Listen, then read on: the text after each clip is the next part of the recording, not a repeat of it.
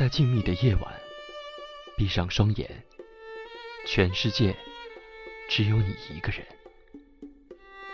失落、彷徨、无助，唯有唯有声音带你带你回到记忆的起点。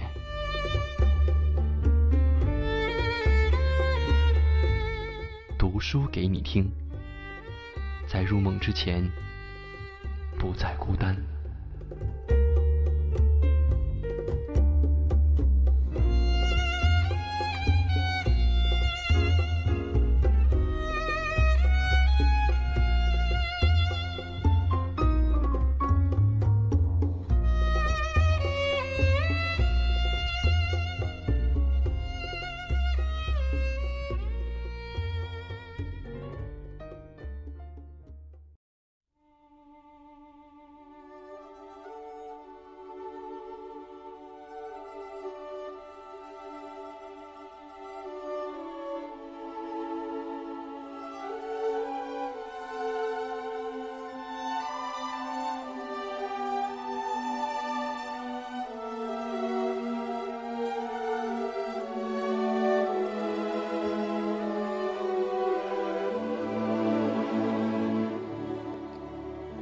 各位好，这里是由奇迹梦工厂出品的《读书给你听》，锁定荔枝电台 FM 二七零六九幺，在入梦之前，用那些似曾相识的故事伴你晚安。我是一轩。从小，我就是一个对小动物有特殊情节的人，养过松鼠、鸽子、刺猬、麻雀。在依稀的记忆中，还有一只大花猫。其实，这已经成了我无法确信的事情了。如同电影《阳光灿烂的日子》所说，我悲哀的发现，根本就无法还原真实。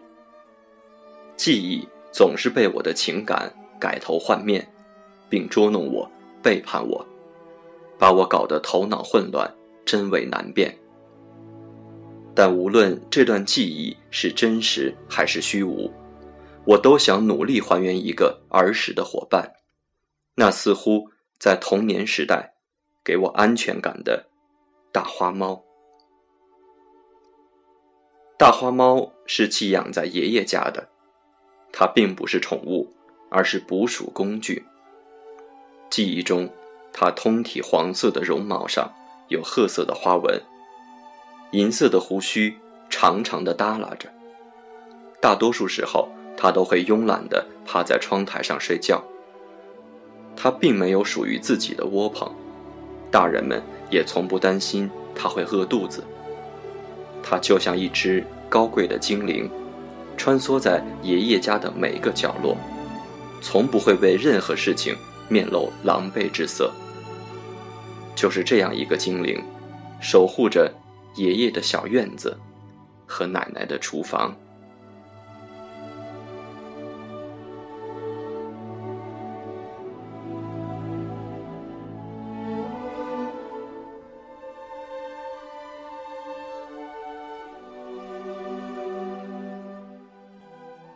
我曾和他一起趴在窗台上，等着爸爸来接我回家。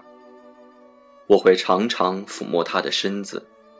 他虽然闭着眼睛，但耳朵却总是转向我，警觉地监视着我的一举一动。他还是信任我的，就好像保护我也是他的责任。这让我感到温暖。和大花猫相处了几个月后，它便不见了。对于它的失踪，如今，我有了两个版本的记忆。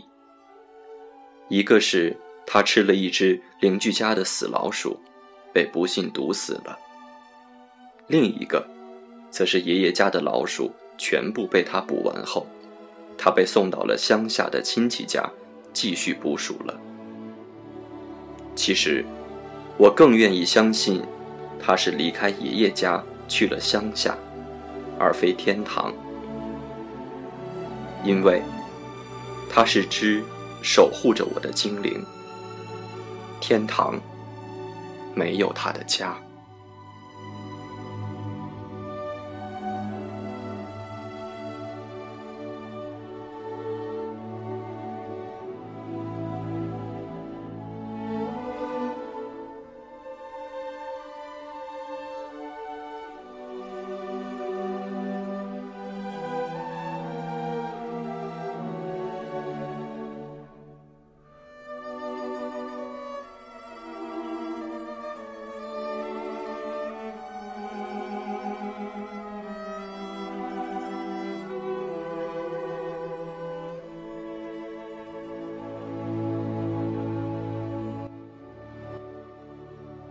今天的故事就到这里，锁定励志电台 FM 二七零六九幺，读书给你听，祝你晚安，好梦。